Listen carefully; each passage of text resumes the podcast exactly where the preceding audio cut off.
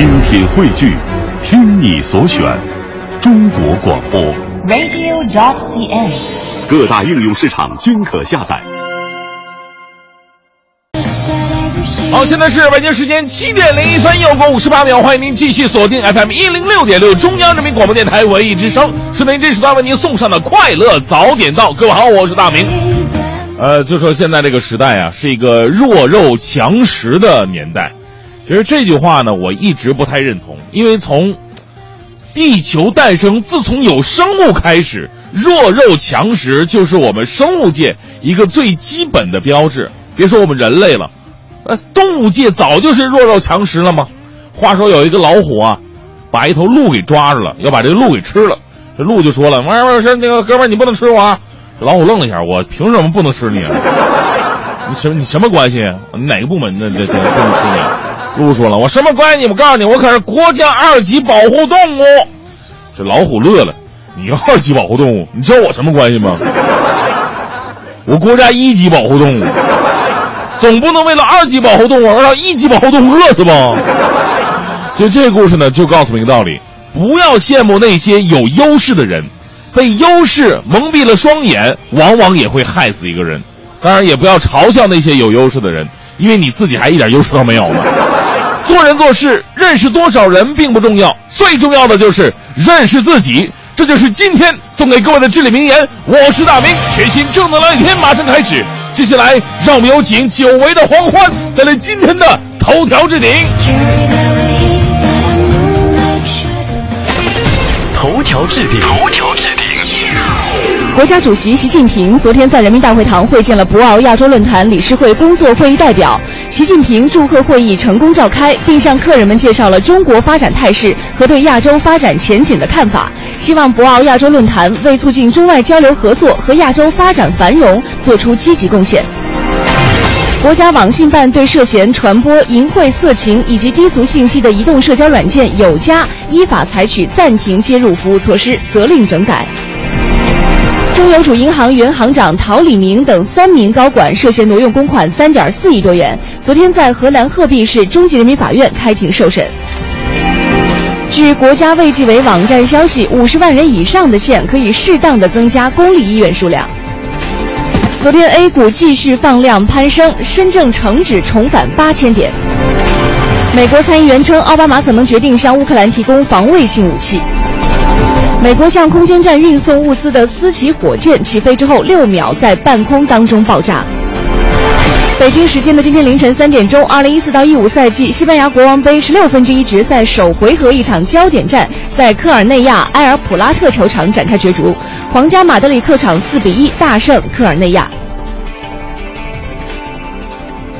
好，现在是北京时间七点零六分，回到我们的快乐早点到，让我们掌声欢迎黄欢回家。哎呦，我就不喜欢你这种假惺惺的 没。你以为我没听昨天的节目是吗？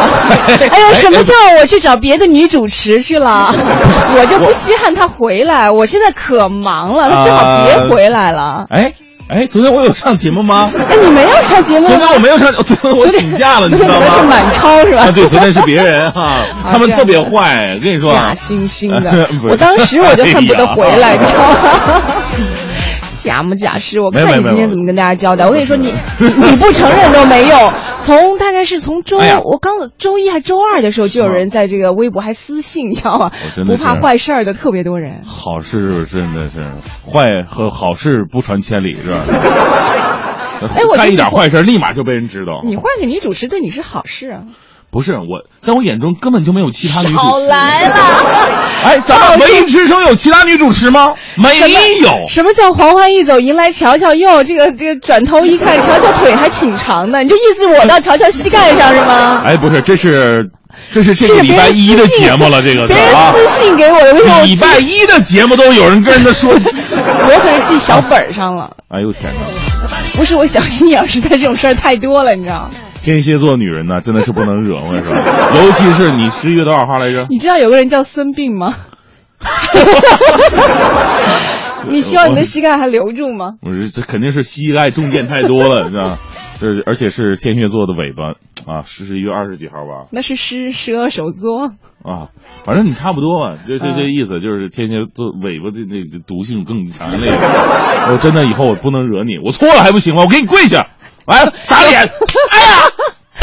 啊！你知道有听众说要进那种电路板呢什么的，就是，我说那就不必了吧，我们还是好好做节目吧哈。继续回到我们今天节目当中，非常高兴啊，还是能够回到直播间当中和大家一起来说一说我们身边发生的事，来说一说我们生活发生的一些变化。哎，这段时间关注到一个新闻啊，其实有一段时间了，就是呃，身边有人啊说这个在手机卖场，因为你看这个。iPhone 六也出来了，Plus 也出来了，很多人都在换手机。对，那个时候换手机就干脆想我换个号吧，是吧？图个吉利。是。前段时间就有新闻说，有顾客在手机卖场呢遭遇了一个这个天价靓号，比如说他天价靓号，对他为了获得一个连续五个九还是多少个九的一个手机号码，嗯，他就愿意花数十万元去买号码。天哪！有人说，哎呦，你看有钱人的生活哈，就是各种造，不一样。对，但是有人说了，你说值得吗？为这种。所谓的吉利的数字是哈，就是很多朋友呢，如果说你记忆力减退的话，你得整个连续五个九什么这，这还有情可原啊。老人家这呃，对呀，我记不住啊，我这手一抖，这五个九就出去了，这这好记。你说你个年纪轻轻的，你说花的是几十万甚至十几万的这。我哦，说反了啊！我你还是很紧张，我脑子有脸打傻了。总之，我觉得这些钱呢，从我们普通的老百姓来讲，他可以干更有意义的一些事儿。对呀，他花在了这上呢，也是人家的一种选择，毕竟人家自己的钱嘛。嗯，可能我们看起来不值得。你包括现在很多人买这手机也是不值得，我都觉得。对，那手机你说再等两个月，他可能就回到这个就是平价了，就砍价。对呀，砍半了。嗯，对啊，还有很多朋友就甚至要加价买现在的手机。就连这个港行一一般我们说这个国行买太贵了，买点水货。买港行吧，现在连港行加价都比这个国行的基本价格要高很多，那还在这疯抢呢。对，说这个钱加的真的有那么多的必要吗？对，就是很多人就会在本身这个东西的价值之上呢，加上一些额外的价值。这价值可能是，比如说我想先用到它啊，有的可能就是这个价值呢是属于我就是要图个吉利，对，它可能没有任何的价值本身哈。我就觉得我花个数十万元，我买个吉利，我心里舒坦，我可能以后的这一辈子我都会觉得心理上好受，所以愿意花这个钱。我不知道正在听节目的各位呢，之前。有没有说为了图吉利哈，嗯，去花一些吉利钱？对，有没有花过这样的冤枉钱？我们叫大头，大头就是到哪儿到哪儿都这个脑袋大嘛啊，往这一挺，嘿，我我跟你说啊，这钱没事儿。钱不是问题，开心就好。朋友吃饭，我一定要请客啊！对对，我请。我认识身边有那种朋友，就特爱买单的，是吗？莫名其妙，比如介绍给我吧。一群人在一块吃饭，然后后来说，哎，有一个人可能他对某一方面比较了解，我们都吃着了呢。啊，给打电话过来，他可能就吃了两口菜，饭局就结束结束了那种。那最后他一看，哎，我买单吧，就莫名其妙，摁都摁不住，就不让他买单，他觉得你瞧不起他。你们真的摁了吗？假不假式的摁了一下。哎呀，这个以后认识这样朋友呢，最好就是吃到一半的时候，哎，一会儿给那朋友打电话过来以后，哎，可以可以可以，扒两口扒拉两口，我们好走了。这种其实也真的是冤大头哈，就是你的生活当中有没有遇到过，或者你自己就是这样的人呢？嗯，有这样的故事的话，欢迎你通过发送微信来告诉我们，和我们一起分享一下啊。我们的微信平台仍然是文艺之声的微信平台。哎，对，只要发送来微信的朋友呢，都会有机会获得我们节目组所送出去的奖品。对，呃，别跟我来这套的演出票，要来成龙国际影城的电影票。那这段时间呢，北京要来成龙国际影影城的五棵松店和马连道店有经典的影片《大话西游》的重映。那如果你没有拿到我们的奖品，也没有关。系啊，其实是会员观影的话呢，也只需要十五元。如果你喜欢这个呃周星驰的话呢，可以去在这部电影当中好好的来回味一下。是，不要忘记我们今天的话题，说说你花过的那些面子钱，干过的大头的事儿啊。发送到文艺之声的微信平台，正在为您直播的是快乐三点到，接下来为您带来今天的大明的新闻联播。大明的新闻联播，我们先来关注。一个就是我们这个行业经常用到的东西，就是记者证啊。我们都知道，现在啊，电视台呀，还有电台呀，一些记者、主持人、编辑啊，都会拥有这个证件。那我也有好几年没换了哈，可能现在不太好使。有很多说朋友说了，这个证特别好使啊，出去采访的时候亮出我是记者，别人对你高看一眼。甚至呢，有的时候你排队买票啊，还能受到一些优惠啊，包括去一些景区什么的。哎，反正我一直没没没。我我因为我这人呢，我就我就喜欢花花钱价啊，我不喜欢，所以我这记者证一直就没延期，现在可能太作废了。不过呢，今天有一条新闻呢，确实给我们这个记者和媒体行业带来了挺大的震动。因为以前一直只有电台和电视台，和报报纸是有这个正规的记者证的，网站是不具备这个资格的。而来自人民日报的消息，新闻网站也将正式推行新闻记者证的制度了。国家网信办宣布，新闻网站采编人员呢将会纳入统一管理。首批实施范围呢是经批准的且取得互联网新闻信息服务许可一类资质并符合条件的新闻网站，正式聘用的专职从事新闻采编工作一年以上的人员呢就可以申领这个证件了。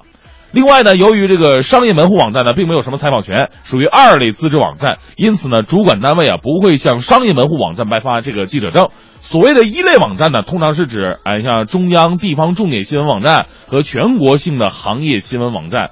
啊，我们说无规矩不成方圆嘛。从此以后啊，我们希望假新闻、无良炒作都能离我们的视线再远一点吧。因为现在网站上啊，这个新闻确实是太不负责任了，而且他们利用自己的社会舆论的一个导向以及影响力，干着一些真的让人不耻的勾当。很多做金融的朋友就跟我说了，说他们经常帮一些企业做上市啊，上会，马上就上的时候，经常会接到某一个网站的电话，哎，那个什么啊，听说你们要上市了，先恭喜一下啊。那我是哪哪哪财经频道的。那个，你们这个上市啊，这企业我研究了一下，有问题呀。我这文章啊写好了，我给你发，你看一下啊啊。如果你们不给我们表示表示的话呢，我们就这个放到什么给那个呃银监局啊、证监局、证监会啊，我给给他们看一眼，你知道吗？任何上市企业到最后这一下子，他已经花了那么多钱了，他就特别的麻烦，花这几十万就是相当于消灾一样啊。所以呢，像这样的。一些没有资质的网站以及黑心的媒体，绝对应该予以正面的打击。哎呀，你说主要是我做文艺的，你知道没没这没没这块的机会，你知道吗？哎，好，我们再来说说来自央视的消息吧。印度啊，一个一部人力摩天轮近日呢走红网络了。我们知道这个摩天轮呢，可能很多朋友坐过嘛，那肯定是电动的。人力的那那么高的玩意儿，你知道得多大个人力呢？那这个东西呢，一般都是靠发动机的嘛。但是印度北部这家游乐园的摩天轮呢，却靠人力来发动。工人们用双脚带动摩天轮，或者用自身的重力驱使这个摩天轮旋转。据说呢，这并不是印度唯一的人力摩天轮，很多地方呢都请这个壮劳力的来驱动这个摩天轮。我们现在想一，这本来是一个特别浪漫的事儿。你这么一折腾吧，弄得还挺心酸的啊！你想想，你坐在摩天轮上欣赏着大千世界美好的时候，结果你想到了你的升起是因为其他人正在在辛苦的踩踏当中。我们说，印度啊是一个雾霾的非常重度的国家。昨天的新闻，世界前二十有十个地区呢。重霾的地区是来自印度，当然这跟印度的一些节日有关系。印度的每年的这个跨到金秋的这个时节呢，是他们的排灯节啊，在这个时候呢，他们就张灯结彩、燃放烟花爆竹啊，或者烧一些东西，所以导致全国雾霾非常非常的严重。我在想，与其你改变了你对摩天轮的一种设计，倒不如改变一种过节过年的一些方式，不要再烧东西了。其实跟咱们中国人一样，我们过春节，难道一定要放那么多的烟花爆竹才觉得喜庆吗？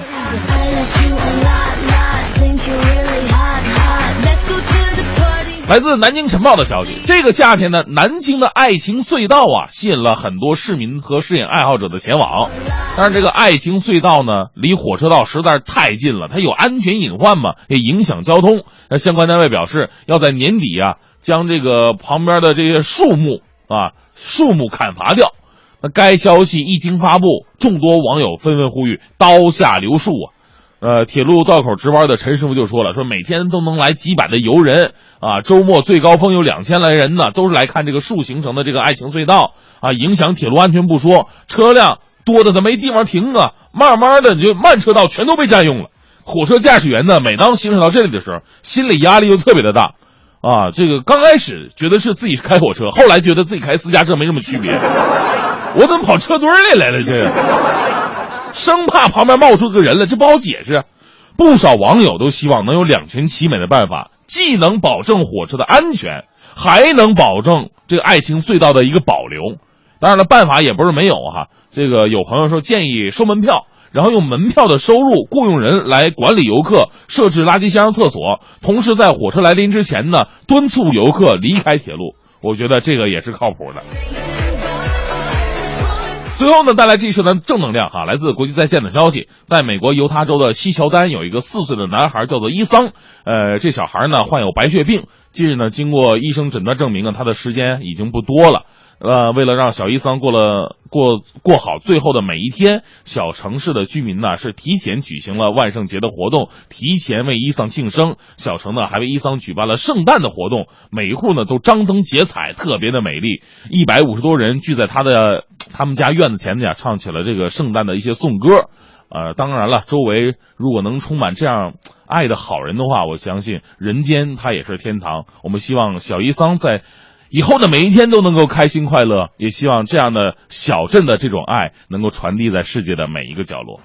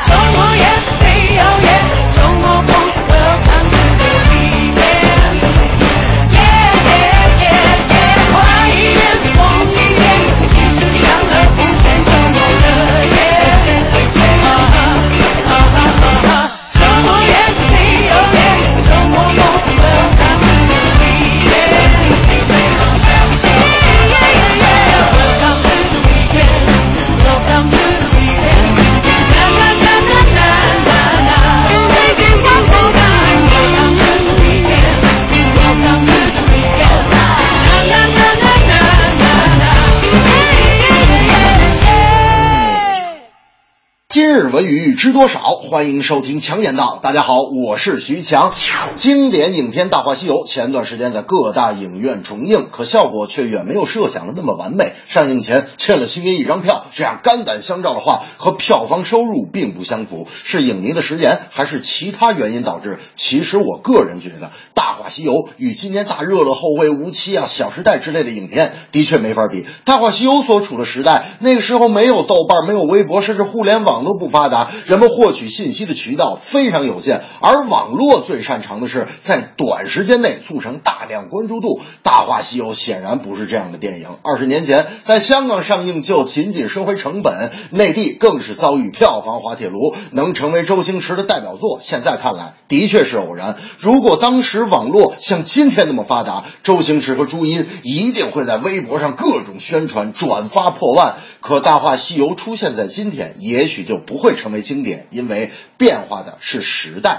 总之，虽然票房一般，但并不能代表我们的情怀已经改变。当年看电影的地方该笑，我们还会笑；哎，该哭的地儿，我们还会依然沉默。先别说二十年前《大话西游》放到今天是一个什么景象，就算是《西游记》让今天的作家来写，肯定也有质的区别。如果我写《西游记》，一定是啊，唐僧师徒四人经历九九八十一难，最终来到我佛如来面前求取真经。如来也特高兴啊，哈，来啦哈，等你们挺长时间了。唐僧说：“呃，一路上艰险，只为见到我佛如来。请问真经什么时候能给我们？”如来说：“啊哈，好说，把 U 盘给我，我拷给你们。”林青霞六十岁了，她不经意间来到了这个年龄，我们也不经意间感叹着：“呵，六十了。”退休领社保吧，我又突然发现，无数的感叹又是那么的没有意义，因为他依然是他。上世纪八十年代，国门初开。别的不说，单说宝岛台湾，一下子挤进来三个女人：邓丽君、琼瑶、林青霞。街头听邓丽君，灯下读琼瑶，电影里看林青霞。现如今，虽然她已六十岁，可男人依旧对她爱慕。这可不是皮肤保养的好那么简单，而是无数经历带来的心态和眼界，令岁月停留。而我们除了羡慕，更应该让他在我们心中成为榜样。四十余年间，他演了百部电影，成为年轻。人的偶像，并制造了一个林青霞时代。影片质量虽然有高有低，但对于他而言却始终如一的美，搞得天上有颗星星都与他同名。那是在二零零零年的八月啊，天文学家发现了一颗小行星，随即命名为林青霞星。两千零六年获得批准，编号三八八二幺。听说林青霞六十岁了啊。大明这个气就不大一出来，那天就跟我说：“我跟你说，强子，其实我跟你讲，我挺出名的啊，咋就没有小行星以我的名字命名呢？啊，你你听听，你听听那叫林青霞星，这不不上口也不好听啊。你看用我大明的名字命名，绝对叫的响亮，直接可以叫大明星。这正是《大话西游》显情怀，票房惨淡怎应该？年近花甲又如何？仰慕之心永存在。沧海一声笑，滔滔两岸潮。浮沉随浪，知己今朝。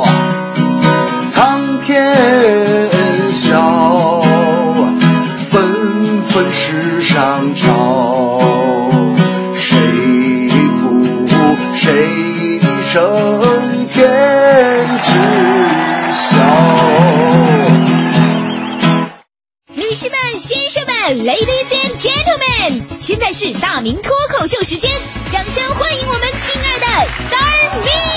Star Me Talk Show。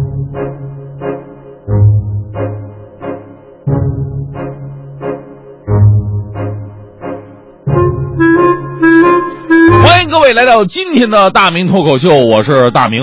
呃，在我们追求女神的道路上啊，咱们男人的目标都是一样的。就算我们是一只癞蛤蟆，也绝不找一只母癞蛤蟆，一定要吃到天鹅肉。虽然说几率很小，但是呢，我们也经常看到一些什么丝儿的逆袭嘛。呃，这就好像什么呢？好像听说人家中五百万，就算不知道是不是真的，但是也能够激励我们不断前行啊。不过，我们清醒地认识到，在追求的过程当中，大部分还是以悲剧收场的。比方说，昨天我看新闻说，有一个穷小伙子啊，他跟他的女神呢，偶然是在朋友的饭桌上认识的。第一次见面时候啊，就对女神是一见钟情啊，随后展开了疯狂追求。但人家女神呢，世面见太多了，追的人也特别多，不为所动，最后才表示自己一直想要一枚一克拉以上的钻戒才可以呀。一克拉钻戒，拼了啊！正所谓嘛，金钱诚可贵，美食价更高。若为追女神，两者皆可抛。小伙子想想自己的工资水平啊，咬咬牙，规定了啊，自己每天只能花一块钱。啊，然后想办法干点兼职赚钱，争取两年之内带着一克拉钻戒向女神求爱。爱情的力量是伟大的，那真的持续了大半年的时间，每天只花一块钱，最常见的每天仨馒头一瓶水。哎呦，这这真的是荒野求生一样啊！实在受不了了，就上父母家去蹭饭，或者呢上小伙伴家蹭饭，再顺手牵羊带点日用品什么的，终于苟活了下来。顺利的买了一克拉的钻戒向女神求婚。后来的剧情啊，跟很多朋友们料想的一样，用时下最流行的新兴成语来形容，女神石动燃拒，就十分感动，然后拒绝了他。女神表示：“我只是说着玩玩的，说着玩玩吗？我白吃这么长时间馒头了，我就。”其实我就纳闷儿哈，你说谈个恋爱不行就不行，这玩意儿你不能给对方留一点点的幻想的空间。你给人留口气儿，让人苟延残喘大半年，然后说一句玩玩就拉倒了。小伙子，我跟你说，你再攒攒，买个五克拉的，看他干不干。这今天我想说的，还真的跟这钻戒有关系。我觉得这绝对是花的最冤枉、最大头的一笔钱啊！我看了太多因为钻戒而发生的爱情悲剧，有因为钻戒太小不同意的。年初。有个哥们儿花了一万三买了个钻戒求婚嘛，女孩一看不干呢，说为什么买这款呢？男孩说了啊，性价比高啊。俩人分了啊。当然了，这事总结一下，这男的太不会说话了，哪有说什么性价比高的事儿啊？还有更奇葩的呢，是求婚没买钻戒，买个金戒指去的，直接被人拍回来了。你以为这是封建社会吗？金戒指，最逗的是有个小伙子姓宋。女朋友要钻戒，还得要浪漫。于是这小宋啊，把价值五万块钱的钻戒绑在气球上面，准备让气球带着钻戒飞到女友旁边，多浪漫！不料气球直接飞出大门了，越飞越远，越飞越远，就像那只煮熟的鸭子一样。宋某是一边组织人员跟踪气球，一边报警，最终不幸的还是没找着啊。其实想想就特别气愤。现在有些女孩，你说她们怎么就这么现实啊？你要拿一钻石板砖把他拍死，他都不带喊救命的。他们只关注戒指上面钻石的大小。你要问他，亲爱的，你知道女人为什么要戴戒指吗？我跟你说，他肯定不知道。所以今天我必须给各位补补课啊，让大家伙知道，这戒指的意义跟钻石大小没有任何半毛钱的关系。关于戒指的起源呢，有很多种说法啊，有一种说法叫做野蛮说。在古代啊，原始社会到奴隶社会那些年，当时男人是比较粗犷的啊，他们找老婆也没现在这么的麻烦哈，根本没有什么相亲呐、谈恋爱的环节，就是相中哪个了啊，我上去直接把他抢过来就得了。当时叫抢婚嘛，啊，现在叫绑架啊。由于当时人人都抢婚，哎，哪个好看我就把他抢过来，导致很多漂亮女人呢，一天被抢好几个来回后。欢欢，你看你羡慕的眼神。后来人们就把抢到手的妇女手上戴着枷锁，意思就是你们别抢了，这女的名花有主了，已经是二手的了。那随着时代的发展呢，这个枷锁就慢慢的变成了戒指。男人给女人戴这戒指，就是说你已经是我的人了。所以说戒指啊，其实是女性屈辱的一个历史见证。你们还好意思天天拿着炫耀？当然了，还有第二种说法，叫崇拜说。古代人呢崇拜太阳跟月亮啊，婚礼的时候呢，新郎戴金的啊金戒指，象征着火红的太阳；新娘呢戴银戒指，象征着皎洁的月亮。俩人在一起，这叫日月同辉呀。那时候压根儿跟钻石就没挨着，你戴个金戒指、银戒指那是有奖的，你戴个钻石戒指其实没什么文化根源。最后一种说法呢是神话说，跟希腊神话里的普罗米修斯有关系。这位大哥呢，帮助人类造来了火种，但是因此却遭到了宙斯的惩罚，把这个普罗米修斯绑在高高的高加索山山顶，然后呢，让老鹰啊来啄食他的肝脏啊，因为这个人家毕竟是神嘛，所以说这边老鹰把你的心肝脾肺肾呢都吃了，这边还能再长出来，就死不了，光疼。你现在想想，这项功能真的是太伟大了，媳妇再也不用担心买不起 iPhone 了。后来呢，这个普罗米修斯啊被。呃，赫拉克勒斯，也就是大力神救下来了。但是宙斯呢，毕竟是老大嘛，得给人点面子呀。于是普罗米修斯呢，就在手指头上戴一个铁环，铁环上面镶嵌着一小块高加索山上的岩石，这样呢，就可以让宙斯继续骄傲地宣称：啊，我的仇敌就是普罗米修斯，仍然被锁在高加索山的山头上。啊，其实宙斯也是比较好满足的人呢。所以从这个神话来看呢，也没说戒指一定跟钻石扯上什么关系。相反，只要您用心的啊弄一山上的岩石就行了，对不对？还有纪念意义。你们没事啊，去哪些名胜古迹呃古迹旅游爬山的时候啊，弄一石头下来镶在戒指上，不得了吗？说出来还有文化底蕴啊！我这枚石头是取自八宝石，呃，这这这就算了啊。总之，戒指是什么材质的，跟求婚成不成功没有任何关系，跟以后能不能过好日子更没有任何的联系。而且，一向身价不菲、被视为永恒的爱情象征的钻石，它从开采到最终戴在你的手上，销售价格通常是出厂价的三到四倍，而一些比较知名的品牌加价率则要达到百分之四百到百分之五百，甚至更高。看似纯净的钻石里边，全都是奸商心中的黑和老公血里的红啊！所以呢，与其你花掉几年的积蓄买个没用的戒指，倒不如干一些对家庭、对生活，哪怕是对别人都有意义的事儿。在这里呢，我们要表扬一下明星啊，林依晨同学。林依晨呢，在二十九号结婚了啊，好像是订婚，反正不管结婚订婚，大喜嘛啊，大喜啊，在这里呢，也代表我们快乐早点到，对他送出祝福啊，祝他年年有今日。呃，不对啊，呃，祝他白头偕老，永结同心。咱们要表扬一下林依晨同学，作为一个美女，还是一个大明星，人家之前就跟未婚夫说好了，钻戒不要大的啊，千万不要买大的。婚礼用的这喜饼啊，就跟咱们喜糖差不太多，也要向基金会来订购，把钱留给那些需要帮助的人，这才是真正的女神呢。所以你看看啊，什么是女神？有的女神可以让你一夜之间从穷光蛋变成百万富翁，有的女神也可以让你一夜之间变成百万富翁，不过前提是你是一个亿万富翁。哎呀，哎，你们说我一直寂寞老男人，是不是就跟我这个朴素的价值观有关系呢？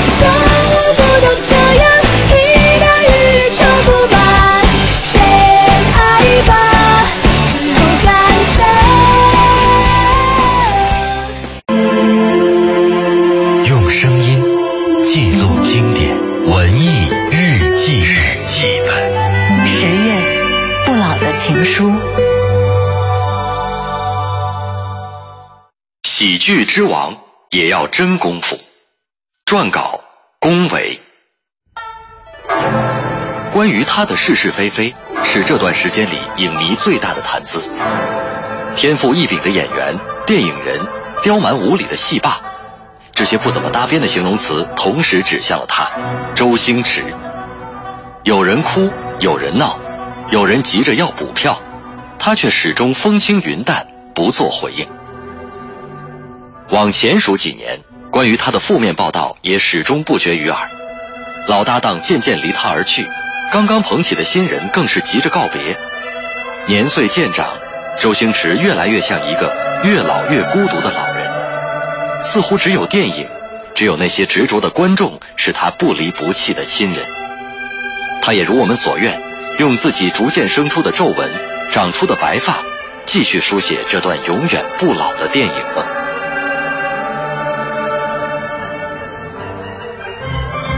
周星驰电影的主角永远都是小人物，是我们最熟悉的街坊，见过一面的朋友。日子过得像咸鱼，却永远都在努力。十年前，他是街头混混阿星，一心向往黑社会的浪荡青年，但却在内心深处藏着一颗向善的功夫梦。正所谓我不入地狱，谁入地狱？警恶惩奸、维护世界和平这个任务就交给你了，好吗？叔叔，地球？第一次看功夫，你会记住阿星的逆袭，最终得偿所愿的武侠梦。如果是第二次回味，或许能够引发你思考的，就变成了电影里那些庸常的生活片段：孩子的天真和幼稚，少年的无知和残忍，中年的空虚和沉重，小人物生活的无奈和心酸，对于爱和正义的信仰，简单的大笑，似乎第一次在周星驰的电影里被完美的结合起来。这样一部像模像样的功夫电影，却在嬉笑怒骂里远远超越了我们的功夫梦。他为我们提出诸多质疑：如果你也像阿星一样，既当不了白领，又进不了黑社会，每天生活在黑暗丛生的世界里，你还相信自己的梦想吗？作为走卒沙粒一样的个体，你该如何应对强大的暴力组织，逃避权力压制？如果有一天你真的成为了天下第一，是安于现状，还是继续追求？谁能够下决心，就可以争得赢；谁能够把握机会，就能出人头地。现在机会来了。从功夫开始，周星驰的电影开始返璞归真，笑中有泪不再突兀，也渐渐不受制于票房。于是他的电影也拍得一年比一年慢。当然，不论是用多长时间、哪种语言去表现他的电影，无论人们怎样评论，对于周星驰的影迷而言，只要他继续拍，就足以让人欣喜若狂。至于在电影外的身影，如果可以，星爷，愿你不那么孤独才好。Tell me about those nights you stay awake. Tell me about those days. Tell me how you'd rather die alone than being stuck here with me. 好，现在是北京时间八点十六分，回到我们的快乐早点到大明的新闻联播，先来关注一个跟火车票有关系的事儿哈，这个跟火车票难不难买有关没没关系，而跟这个火车票补票有关系。呃，很多朋友啊，就是在坐火车的时候买不着票嘛，先上车然后再补票。但是呢，有这么一个情况，就是我买了票了，我凭什么还要补票呢？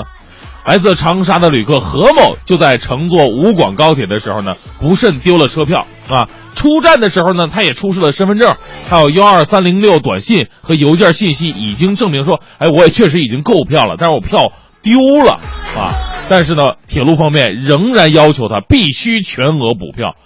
这哥们说，你看我这信息、身份证都证明我已经买过票，我票只是丢了，凭什么还要我补票呢？铁路方面说了，这是铁路部门的明文规定。以证清白呀，他将铁路部门告上法庭。法治周末的消息，日前的长沙铁路运输法院对此案作出了一审判决，要求被告向原告退还重新补票的票款。也就是说，乘客何某最终胜诉了。虽然说何某的经历啊让人比较沮丧，但是判决的结果呢，无疑是一个很让人欣喜的进步！官司赢的不是钱呢，钱没多少一张票的钱嘛，而是道理。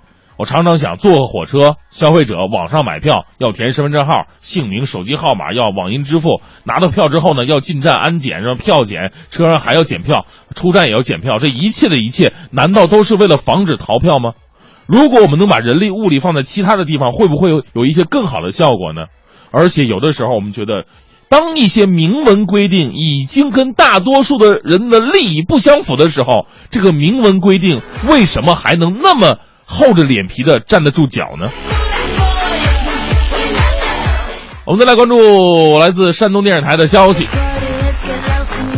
三十七岁的张女士啊，独自一个人在济南打工，而打工期间呢，她认识了一个比自己小十一岁的男子，二十六岁的啊。为了成功的吸引对方啊，这张女士就谎称，啊，我我是九零后。三十七岁女子说自己是九零后，一八九零后呢。眼看着俩人啊，已经到了谈婚论嫁的时候，以防事情败露啊，这个张女士来到公安局想办个九零后的假户口，被识破之后呢，还很执着的问民警，能不能帮忙把这个离异改成未婚呢？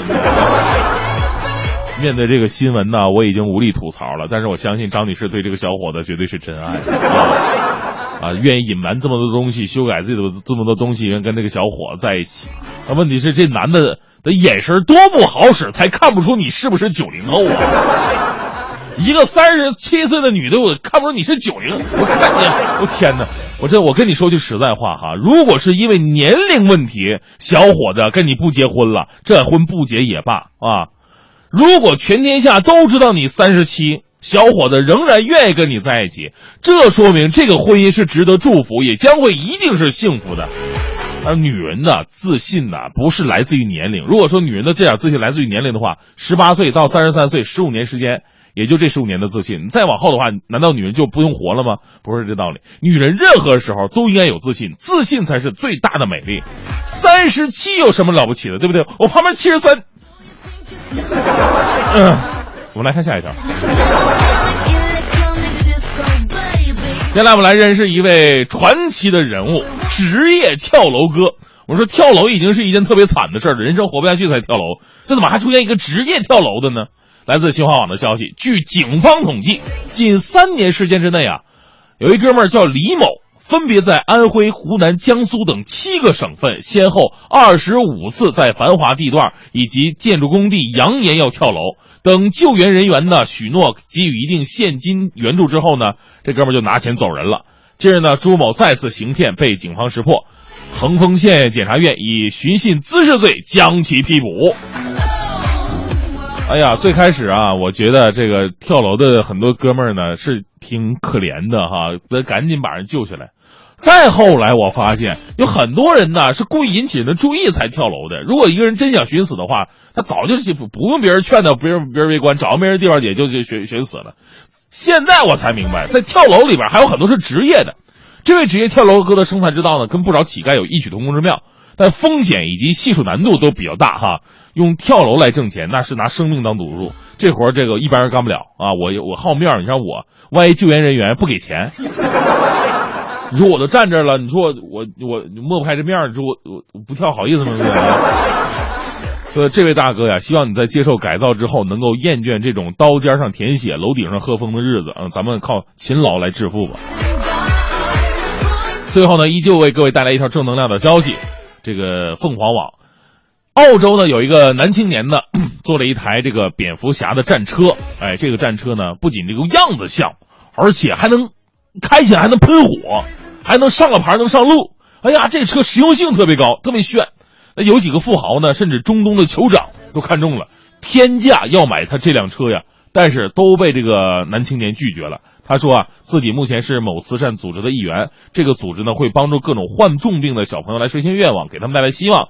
每当他用蝙蝠侠的身份去见一个个的小朋友，让他们坐蝙蝠车，哎，都会让这帮小朋友开心好长一段时间的。这是用钱买不到的，所以这车无论抽多少钱，他永远都不会卖。哎呀，我在想，什么是土豪啊？土豪不是说。你有多少钱，而是你愿意把这些钱给 给谁啊？你买 iPhone 六，你不是土豪；你把 iPhone 六给我，你这才是土豪。你有蝙蝠车，你不是土豪，但是你愿意把这个车分享给所有的人，这才是真正的土豪。所以要为真土豪点个赞。他的举动也提醒我们，做慈善呢不一定要用钱来解决问题，有的时候一个微笑、一个小愿望都可以满足，都可以最直接的圆了他人的梦。就在这些都十分难堪的同时，他弹起了好听的旋律，于是所有刹那闲暇的气氛就成了把我散开来的讽刺。我的确厌恶任何一种方式，用快乐温馨把事搞得模模糊糊却又僵局，让那晚也没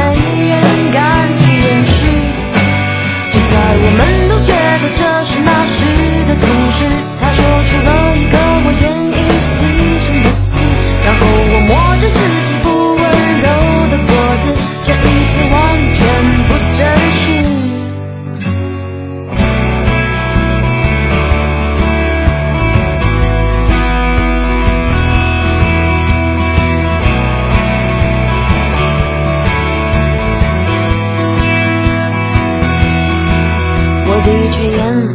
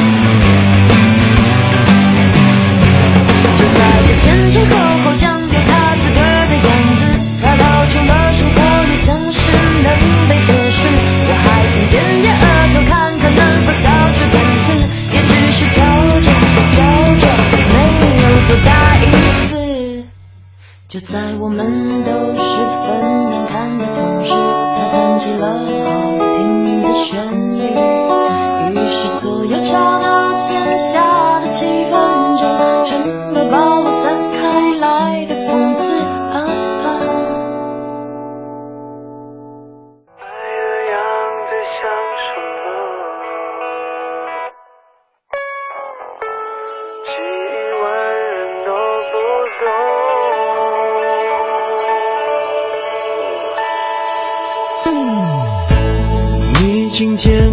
做什么？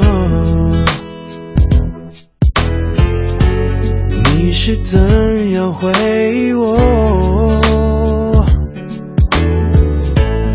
故事书写的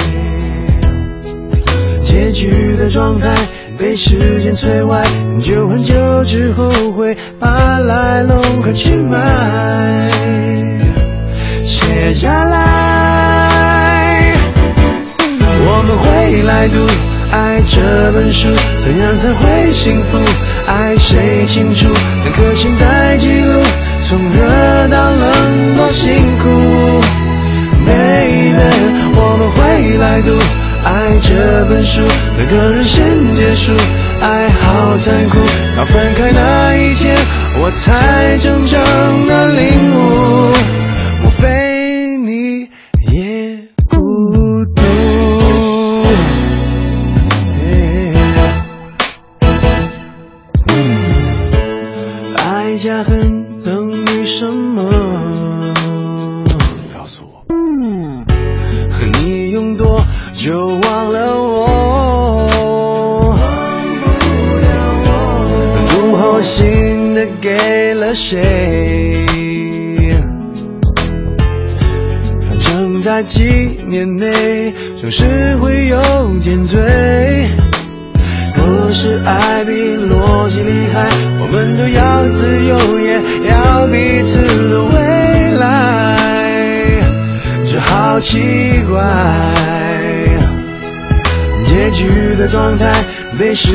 时间摧毁，很久很久之后会把来龙和去脉写下来。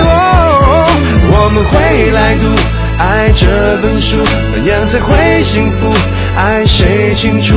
两颗心在记录，从热到冷多辛苦。Baby，我们会来读爱这本书，哪个人先结束？爱好残酷，到分开那一天，我才真正的领悟。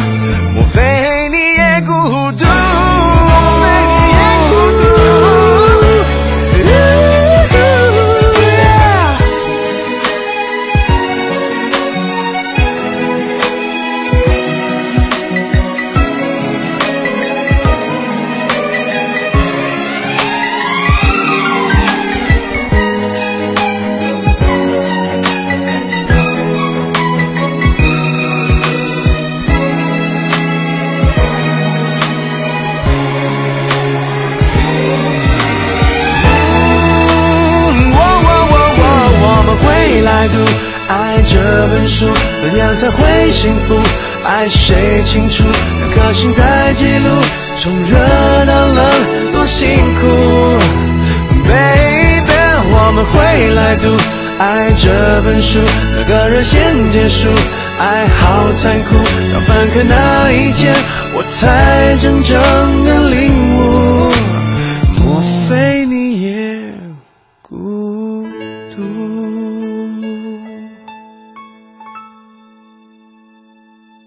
好，继续回来由一果生鲜独家冠名播出的《快乐早点到》。记得我们今天的话题啊，说到的是这个，呃，你呃刚刚说的挨宰，就是你花的那些冤枉钱吧？哎，是、啊你花的那些冤枉钱。呃，当然了，有些冤枉钱呢，是你不知情的情况之下，你不知道它的实际价值多少，然后你花了钱；有的呢是你就知道它肯定是冤枉的，我要出这个大头，或者因为某种原因，我这不得不把钱花出去。您都可以来说一说。这个啥都说了，说花的最冤大头的，那肯定是减肥啊，好几万，这这一点用都没有啊！啊，花好几万去减肥，不是减肥有一个不二宗旨，就是少吃多动嘛。但是可能多动还需要有一些方法和技巧，就是仅此而已了。是你说这个，如果少吃多动的话，还能帮你省下好几万块钱。嗯，哎，刚刚还有朋友大明给我们，哎，他也叫大明，他是明亮的明啊，啊跟我们说到说咱们中国的这个精神偶像，他提到个黑猫警长，黑猫警长有也有一点儿哈，有一点儿但是它啊仅限于可能七零八零后的那一代小孩儿，嗯。比如说现在的孩子可能就不在，对你不像那时候没有系列剧，不像那个对对对，你像现在这个蜘蛛侠什么美国队长，到现在还画着呢。啊。对对对对。对，就咱们现在过到什么时候，他们那边要过到什么时候，这叫平行宇宙的一个概念。对，嗯，好，我们再来看一下微信平台上还有朋友说到花的这个冤枉钱啊，呃，这个青春太仓促就说了，他有一个好办法，他说他觉得他没有什么花过什么冤枉钱，因为每次要买什么东西的时候呢，在决定买的时候，他会推一周再买，啊一周的时间有足够的时间去想清楚自己是不是需要这件东西。我哎，这要做到真的特别难，这就跟很多人说两个人相处之道一样。如果你这个脾气上来了，想发火，想出口伤人了，啊一定要先忍个十秒还是多少秒钟吧啊？对啊嗯你忍过之后，你觉得你没那么气了，或者觉得说这个话后果不可想象的时候，哎其实也就就就不会说了。哎，让我想起一个段子，说这个小明啊，就是在学校里边总跟别人打架啊然后他妈妈就教育他说：“哎，我说孩子，你这这这不能跟总跟人打仗啊，生气的话你会气坏自己的，但是也不不利于团结。这样每次想要动手的时候，你数数，你数到一百个数，然后你再考虑，你再、啊你再决定，好不好？”孩子回来第二天还是鼻青脸肿的。为什么呢？对方妈妈就让他数到五十。还不会快点说去？啊，这个，但是这个、啊我用过这种方式。不不合适，就是看什么人。就我我还真的试过，说我不是推迟一周吧，嗯就比如说我推迟个一两天，嗯但是。过了一两天啊，发现你对他的思念啊，日积月累之后更加的强烈。等你再去买的时候啊就没有了，就特别特别 懊悔。